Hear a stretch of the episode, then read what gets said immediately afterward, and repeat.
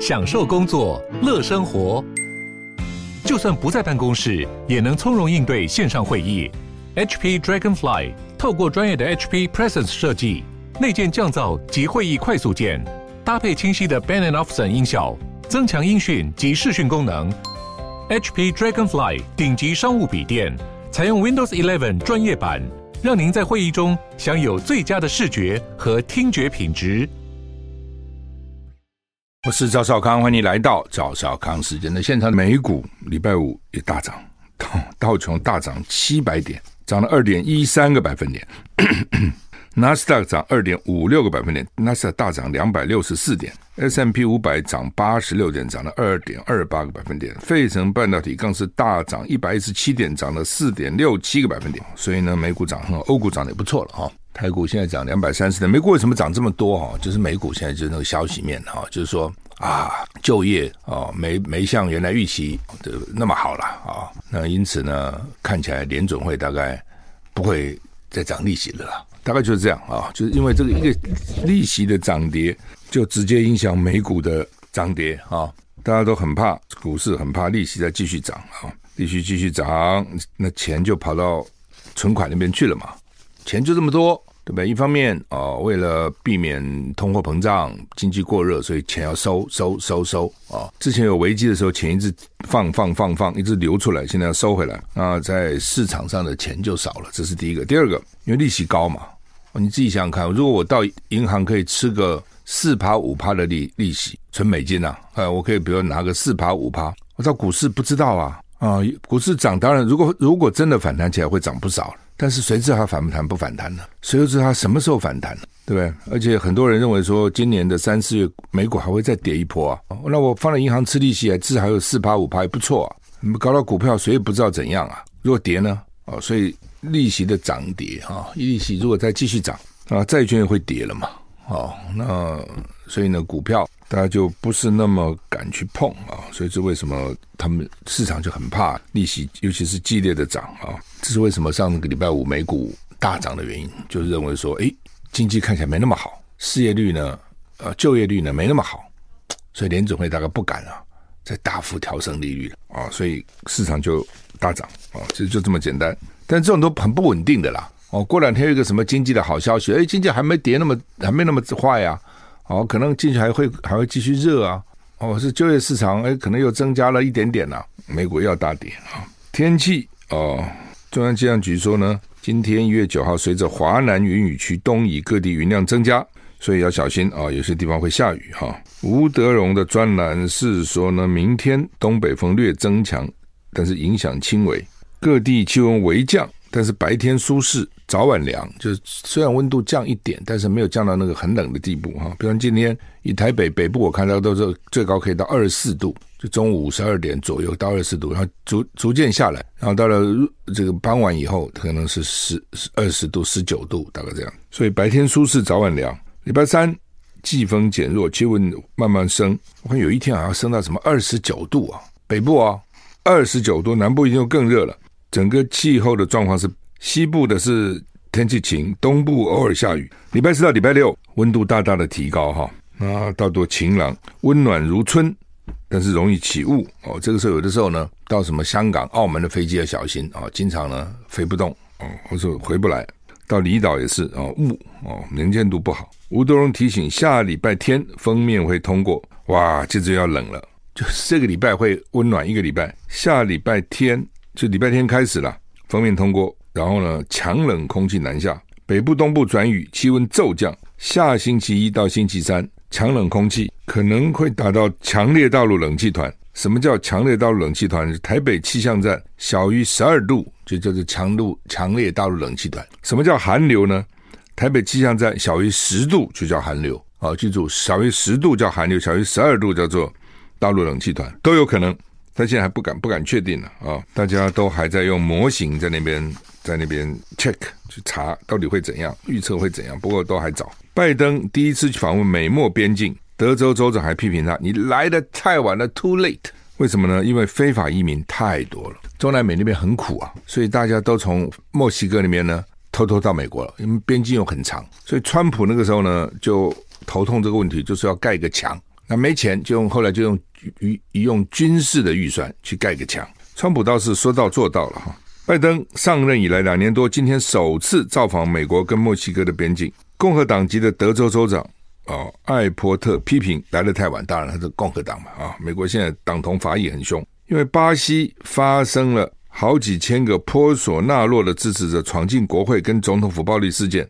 稍早，拜登也表态支持巴西现任总统鲁拉，并且谴责对于和平移交政权的攻击。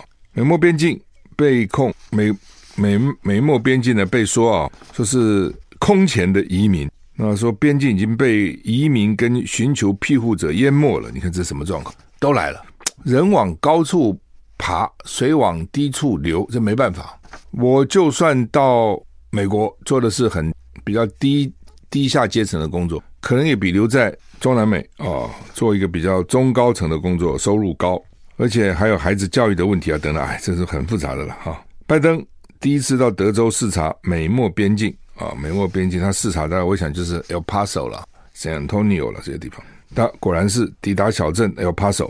拜登表示，边境社区显示出美国的慷慨，将会扩大有序移民以及限制非法移民的法律管道，同时提供更多的支持。拜登的非法移民政策受到共和党强烈抨击。有部分民主党人也表达不满。上个月，德州 El Paso 出现大批非法移民，主要是尼加拉瓜人。德州州长艾波特今天递交一封关于边境问题的信给拜登，批评拜登来得太晚。艾波特正在建造一个由航运货柜组成的屏障，以应对非法移民涌入，等于另另外一种墙。哦，没想到那个万里长城哈、哦，移移民呃，这个移移到了这个美墨边境。那时候万里长城就像挡啊、哦，北方的这些。入侵者嘛，那现在他们想挡南方的入侵者。拜登上任以来呢，边境政策备受争议，非法移民数量近两年不断增加，已经对联邦跟地方资源造成巨大的负担。那拜登预计将拜会墨西哥总统罗培兹·欧布拉多，来讨论移民议题。另一方面呢，针对巴西今天发生的国会及总统府抗议暴力事件，拜登脸书说，巴西的民主机构有美国的全力支持，巴西人民愿意。不能受到损害，意巴西人民的意愿不能受到损害，期待继续跟巴勒巴西然后鲁拉合作。知道鲁拉就是第三次当总统啊，前前前次呢还是被说是贪污啊，怎么搞下来，好像还坐牢了啊。然后呢，现在呢又上又回来了，又卷土重来了啊，又当选了啊。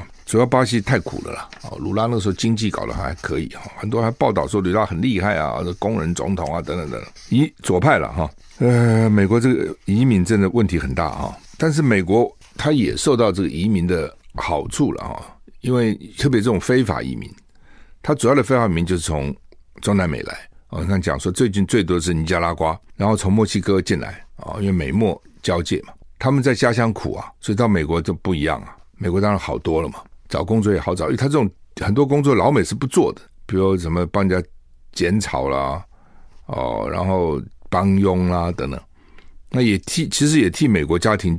解决了不少问题啊，因为便宜嘛。你要找一个合法的，那多贵啊，还各种法律啊。非法的他也不敢跑出来，也不敢乱跑，也不敢要太多的钱，也不敢乱跳槽。其实美国这样的很多了哦，非常多。但是呢，太多也麻烦了。第一个，你会影响到人家正常工作的人嘛，这是一个嘛。第二个，治安呐、各方面呢、啊，其实问题都蛮大的，而且越来越多，越来越多，所以多到已经美国受不了了。好，所以呢。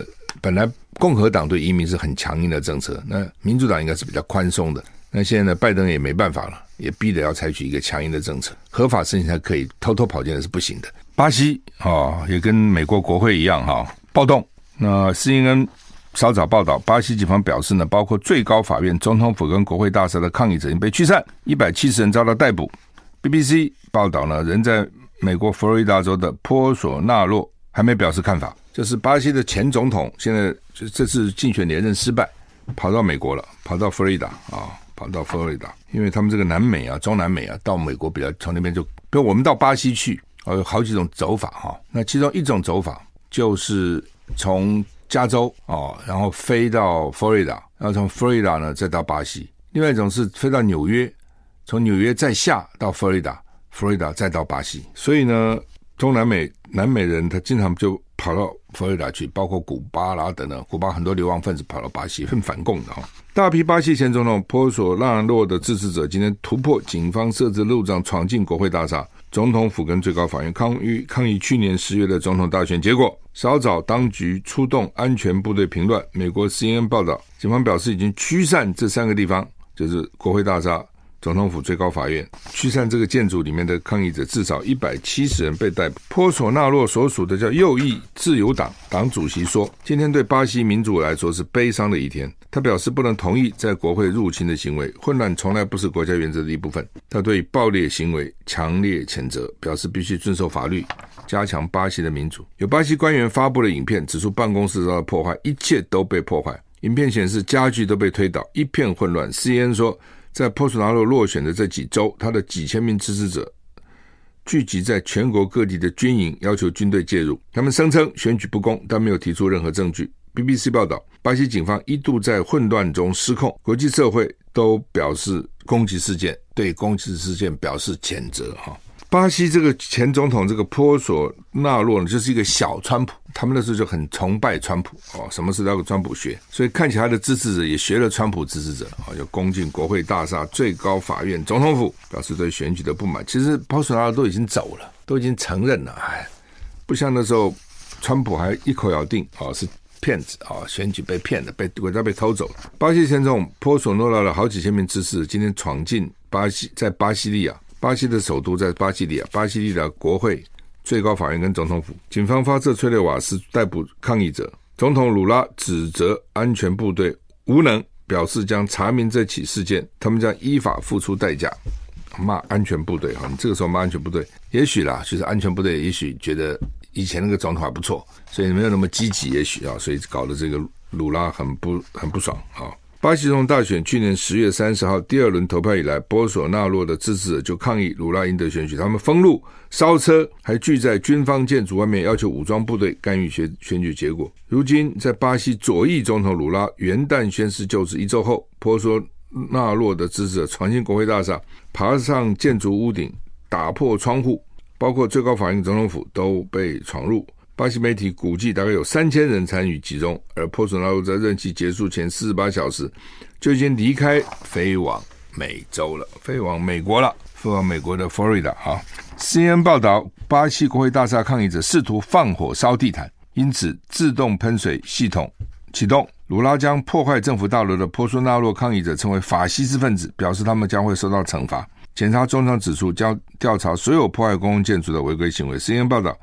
白宫谴责波索纳洛支持在巴西利亚发生的暴力事件啊，说美国也不会支持啊。美国对巴西的民主制度支持坚定不移啊。美方敦促立刻结束暴力。西班牙、葡萄牙跟法国也表态支持总统鲁拉啊。第一个了啊，就是说你这个波索纳洛是现任者啊，那你说如果选举有舞弊，基本上你现任者有优势啊。他个挑战者他怎么挑战你呢？那当然，也许各地啊、州啊什么情况不一样，那是另外一回事情了啊。反正啊，输的就不服气、不甘心就是了哈。台股现在涨二四四点哈。俄罗斯射飞弹啊，说打死了六百个乌军。泽伦斯基说乱讲，带风向。之前不是说乌军去发动突袭，打死六百个俄罗斯军队吗？现在俄罗斯军队说我们反击，打死了六百个乌克兰军队啊。后来都说不是，俄军说他们只死了三十七人，我记得。哦，然后呢，这个泽伦斯也说乱讲，我们哪有死六百人？没有啊。俄罗斯宣布在一次攻击中歼灭了六百名乌军。那乌克兰说这是宣传，说谎啊！说俄罗斯一面说休休战，一方面呢攻击民用设施。我们休息来回来。中国时报头版头啊，王鸿薇胜选，民进党三连败哈。民进党为什么三连败？第一个九合一大选那是大的，那是主要的了哈。然后第二个就是嘉义市长的选举。哦，嘉义市长选举本来是九合一里面的啦，只是因为有一个候选人，一个不是主要候选人死了，所以就变成整个选举延后哦，所以变成黄敏惠当选是二连败。那现在王宏威啊，因为蒋万到台北市政府去了，所以他原来的立委就留下来了，所以呢就变成王宏威当选啊，就民进党说三连败。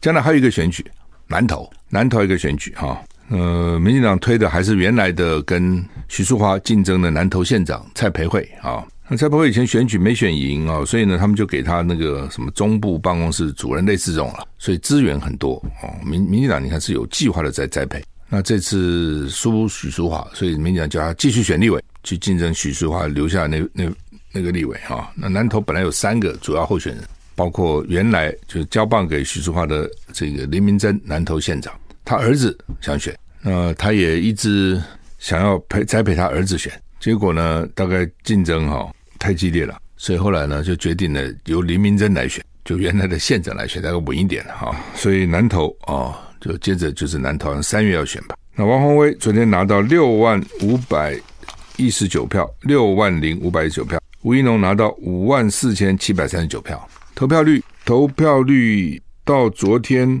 中午的时候，哦，说是二十五趴。中午传的时候，投票率是二十五趴。那我当时我就想说，哦，那投票率如果到中午二十五趴，有可能全天变成四十五趴，结果是四十三趴多一点，不到四十五趴。四十三趴多一点，那当然不高了，跟原来预期一样。但原来预期是大概四成，就差不多这样子啊。如果四成的话，如果四成，我在算这个票哈。如果四成的话呢，王鸿薇就危险。所以我原来我原来是这样算的，就是说这次选市长九合一，投票率六十七点七，还不算太低，六十七点七。陈时中选的不好，但是呢，再不好他也拿第二啊，比黄山第三还是好，就民进党还是有基本盘了。陈松拿了三十一点九趴，所以投票六七点七，陈松拿三一点九，那你乘一下六七点七乘三一点九，陈时中拿了这些票的二十一点六趴啊，我是把它算成极大化了啊。那如果说这个这次投票率只有四成的，如果只有四成，因为他们事先做民调，他们事先有民调，但之前不能讲，就说呢，支持吴一农的绿营的人呢，投票意愿很高。支持王宏威的蓝营呢，或是反正不一定蓝营了，反正就是要支持王鸿薇呢，投票意愿没那么高。他怎么看？就是你要支持谁？王鸿薇，你会投票吗？不一定啊，类似这样。或者说你会不会去投票？一定会。那这里面支持多少啊？可能会啊，不一定。他要从这里面去看。就你现在讲支持是没去不去投票啊？你到时候不去投票，你不支持不是假的吗？是空的吗？从这里面去看，说从这里去看。支持吴一农的，却要去投票的意愿比较坚定；说要支持王鸿薇的，要去投票的意愿没那么坚定。所以我就在算说，假定说当时支持陈志荣这种比例，当然我这个因为他那是一个全台北市了，我没算那么细。如果这次也都是那个比例去支持了这个吴怡农，那吴怡农就可以拿到二十一点六趴的票。那如果这样的话，王鸿薇只有十八点四趴。哦，所以投票率一定要提高。所以投票率越低。就表示呢，要去要就是吴怡农的这个机会越大，为什么？因为支持他的人都去投了嘛，强很强烈意愿嘛，哦，去投。那所以开始的时候呢，还有互有领先，哦，所以吴怡农的竞选总部有还有人认为是他会当选，所以到后来发觉王宏威票慢慢高了，哦，有人还掩面而泣哈，这种支持者真的是心灵是很可怜的了哈，他是支持一个人就没当选哈。王宏威赢了五千七百八十票，算是所以《中国时报》说是险胜啊，就说你开始去看那个形势，觉得王宏威一定大赢，对不对？你看媒体报道也是王宏威都讲的条理分明啊，对不对？然后呢，这次九合一大选，蓝军所以能够大胜，第一个破口就王王鸿薇踢破的，林志坚论文抄袭是王鸿薇踢破的，接着下来一个一个论文变成一个变成重点之一，这是始料未及。哦，所以王鸿薇是很用功的，哦，用功用心，而且大胆，哦，这个锲而不舍。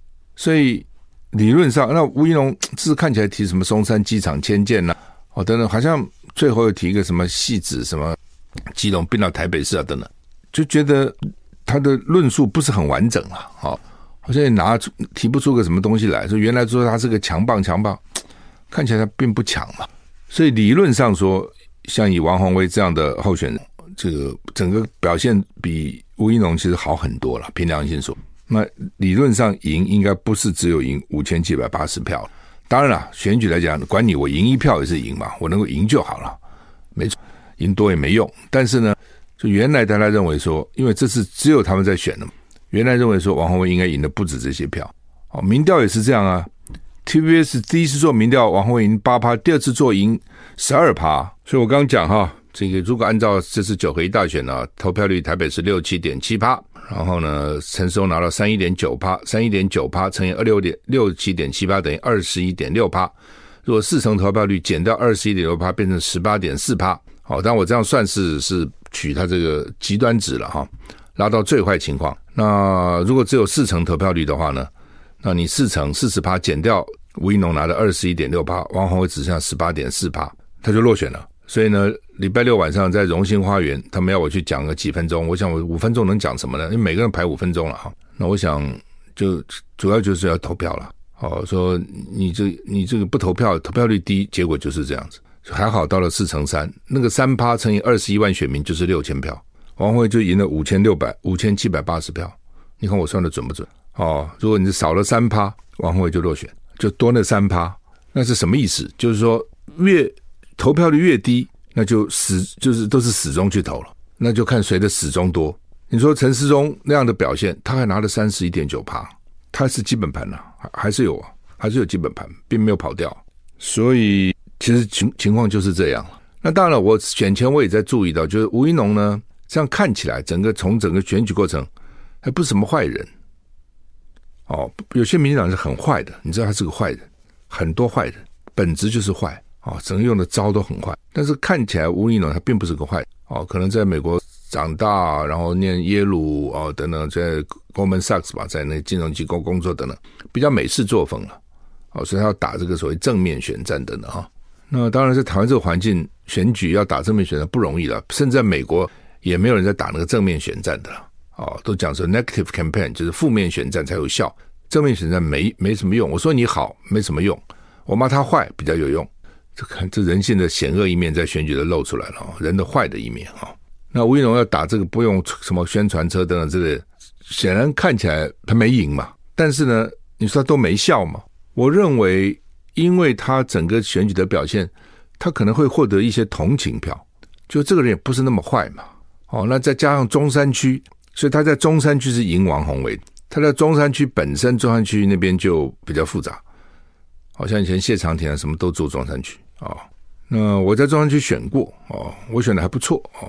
但是因为王宏伟时间太短，在这么短的时间里面要去要去跟地方博感情啊，建立交情也不是那么容易了哈、哦。那中山区王鸿薇输了八百多票，那靠什么呢？靠北松山，因为他这次选举啊，松山呢、比北松山多一倍哦，就是二十一万选民里面呢，松中山有十四万，北松山只有七万，所以那十四万选民呢？王辉输八百多，但是在北松山这边挽回六千多七千票，扣掉了八百多票呢，还赢还赢了五千七百八十票，大概这个意思。尤其是民生社区，民生社区那边是高水准的社区，那民生社区王鸿薇赢很多。当然，这也跟他做议员多年经营有关。啊，议员是很容易在基层经营的，那基层很多服务啊什么要靠议员。那所以为什么吴怡农吴怡农拿的票？可能比很多人原来预期的多。我认为说，就到最后，第一个，民进党基本盘还在那里；第二个，中山区本来绿的就不弱；第三个，有同情票给吴怡农，觉得吴怡农哎呀也没乱骂人哦，也没怎样哦，就是整个你看他整个的文宣什么都没有那种像传统民进党那种讲话很难听啊，去抹黑别人、抹红别人，他其实没有。所以我就一直讲，我说他其实不是个坏人呐，真的整个看起来在民进党人里面，他算是好的。相对来讲，那我会这样看，一定很多人也这样看。那特别是那种如果没有什么蓝绿之分呐、党派之分的人哦，就是中间选比较多，一定也觉得哎呀，这长得也不错嘛，学历经历也不错，怪可怜的哦。所以这个大概也有一些票，所以才能够开的哦，还可以啊，拿到五万四千七百三十九票。就是大家原来是在在想王鸿薇可能可以这种所谓这种压倒性的赢啊，但是事先。王鸿薇自己也知道哦，就是说这个怕投票率哦，就是怕投票率。那当然，王鸿薇原来自己担心，开始他也不想选嘛，记得吗？他当时也担心说，他刚选完议员来选立委会不会被骂？果然是有被骂，这也没办法，一定会被骂了。但是还好哦，还好。你看他原来的北松山，北松山是原来他的选区啊，选民还是投他嘛。对，中山原来没投他，中山原来他也不是中山区的议员了。但是原来他的北松山选，北松山的。这个选民还是投了他了，就表示呢还是支持他，算是不错了啊，至少赢了哈，胜选很重要嘛。哦，你输了，输一票也是输啊。哦，当然你可以验票什么，但是那个都于事无补了哈。那他开始的担心呢，他如果说开始就知道自己一定赢，他就下来了嘛。这也是担心被人家攻击啊、骂啊等等。不总算是不错啊，就说对王后来讲，他早就该当立委了，他程度是够当立委的。我们休息一下。中国时报今天头版头啊，还登了这个吕昭龙一篇特稿了哈，就是美国受台湾布雷系统、刺针飞弹及海马式火箭哦，所以呢，台海有事。从今天卖给你的武器就知道，美国把战场设定在台湾。当然本来是这样子啦，就乌克兰战场在哪里呢？在乌克兰，战场不在俄罗斯。战场也不在旁边的波兰，战场更不会在美国。那战场同样的台海有事，战场就在台湾，战场怎么会在美国呢？那么远，对不对？劳工鞭长莫及啊。那战场设定在台湾，那为什么？你怎么知道战场设定在台湾呢？其实根本不用看，他不就早早就讲了，你要自己防卫你自己嘛。但你看他的卖给你的东西，布雷系统，他就要卖给你雷地雷了，哦，不是雷达了，地雷。那这些地雷呢，就是那个有地布雷车。很快下去就跟生蛋一样，咵咵咵咵就布了几百枚地雷就布好了。他在哪里布呢？哦，可能在沙滩，哦，可能可在靠近沙滩，就是老共可能会登陆的地方啊布雷。那大家就很怕啊，所以这个雷到时候万一打完仗怎么办呢？你像越南啊，很多地方都布了。以前我们在金门什么都布了很多雷啊。哦，后来清雷清死你了，对？你布的时候你布在哪里？后来可能因为。地震啊，地壳变动啊，是是这种啊，到时候他们忘了在哪里了。哎，我埋在这里，挖没有啊，就不在旁边去，他自己在在土里面说，搞不好也会稍微移动一下等等，反正各种原因呢、啊。哦，就后来从新加坡请的专家来挖那个雷，很贵的，要把那个雷挖干净。哦，那这样是不是真的挖干净也不知道。所以地雷呢，打仗的时候埋，等到不打仗了怎么办？哦，不过他现在告诉你的是说，那么也不知道真的假的了。他说：“他这个雷呢，是时间到了就自动失效了啊，有的什么很短的几天的，最长是十五天就失效了。也就是说，我现在知道你要打我了，我赶快来布。那第一个，这个你的情报要很精准，万一他是迅雷不及掩耳，你们来不及布，他已经上来了，这是一种。所以你要知道他来了，说赶快去布。第二个呢，布完了以后呢，砸到自己人了，对不对？你你雷，他他他也没眼睛，他不会认谁是谁啊。哦，你一定要防敌人过来啊。”但是你自己人会跑到上面去呢？你的守备人员会不会会不会踩触雷呢？这是第二个。第三个，他说时间到了，他的雷就没效了。那是不是真的会没效？你只有讲，你只能相信他嘛。啊，那万一有的没效，不像他讲的那样，就是没效，结果是没效的，还有效，那怎么办啊？这玩意儿也很难实验哈。反正啊，就他给你的这些东西，都要你打这个城镇战呐。啊，打这个肉搏战啊，近身战啊，基本上就是这样子。那另外呢，这个联合报有一个新闻啊，说将来呢，义务役守滩岸要支援主战部队，滩岸就是海滩啊啊，义务役就是这样被抓去四个月变一年的这些兵，到时候呢，他要守要分发到守备部队，就是海岸守备旅哦，你守海岸的，就怕老公登陆了，但。这这跟我们想象的不同。我们本来原来想象的这种第一线部队应该是自愿役才对啊，怎么义务役呢？你自愿役受的训练比较好嘛。那么然后呢，这个自自愿役啊，因为他是等于是征兵来的嘛，哦，然后呢比较有作战的这样意愿嘛，等等哈，待遇也比较高嘛，呃，比较有经验嘛，至少部队时间比较久啊。应该他们在第一线呢、他们不在第一线哦，他们叫做主战部队、主力部队不在第一线。你这些义务役、这些募、呃这些征征兵来的，原来四个月变一年，这些你们就守守滩岸，上来打死就打死了。然后呢，真正厉害的哦，受训比较好的，要比较慢死，要在后面哦。所以你们这些人先去。然后呢，不但如此，守备部队呢还要运用巷道、障碍，还有呢火力，确保区域安全，支援主战部队。就真正在打仗是主战部队。你们这些人，因为你你想这道理嘛？他原来的募兵哈，就募来这些人就要给他比较好的训练，比较好好的待遇。他是主力部队，那他是宝贝，你知道吗？对他来讲，这是我的重要资产。我本来就没有要你们这些义务役啦，那是美国非要我要你们不不可，那要来做什么呢？好了好了好了，我们就就就就到那个滩岸海滩边去守好了。哦，万一来了能打死就打死了。哦，反正也不是主力的。啊，你能拖延一下老共就拖延一下老共，能够打死几个老共就打死几个老共，但你们不不重要，你不是我的重要资产，你是我的这个旁边的边缘的这些资产，就就这个意思，所以你们就守备就好啦，打巷战就好啦，你们支援主战部队就好了，看起来就这样子。另外，民进党说呢，苏贞昌说突然说要发现金了，总统府措手不及。哎，我们这个府院是这样干的，苏贞昌现在已经吃定了蔡英文了。就是说呢，你蔡英文很怕跛脚，你也很怕赖清德，对不对？你非要用我不可，为什么用我干嘛呢？用我就是阻挡平衡赖清德，免得赖清德独大哦，又是副总统啊，又是民进党主席啊，哦，而且呢，蔡英文的人马什么郑文灿等呢，一方面也跳船了，一方面这次也也也等于是中箭落马了。那陈建仁哦，说要接行政院长，扯了半天，现在要接不接也不知道，对不对？如果蔡英文没有这个意思，干嘛最近频频露脸呢？你一个中央研究院的最高顾问，你没事跑这边来干嘛呢？哦，显然是蔡英文叫他们，这是要要要多秀一下，多秀一下。那为问题呢？陈建仁大概就斗不了这个赖清德，苏贞昌斗性比较强啊，而且他现在就是行政院长。那苏贞昌也知道啊，他为了保这个位，他也必须要示好啊，向老老民众示好啊。哦，最近可能态度也比较谦虚一点啊，比较没那么乱骂人，然后呢给钱撒钱。哦，这个一千四百亿撒出来，诶，基层就觉得不错啊，至少有个钱呐、所以说，居然总统府不知道，措手不及。好，我们时间到了，谢谢你收听，再见。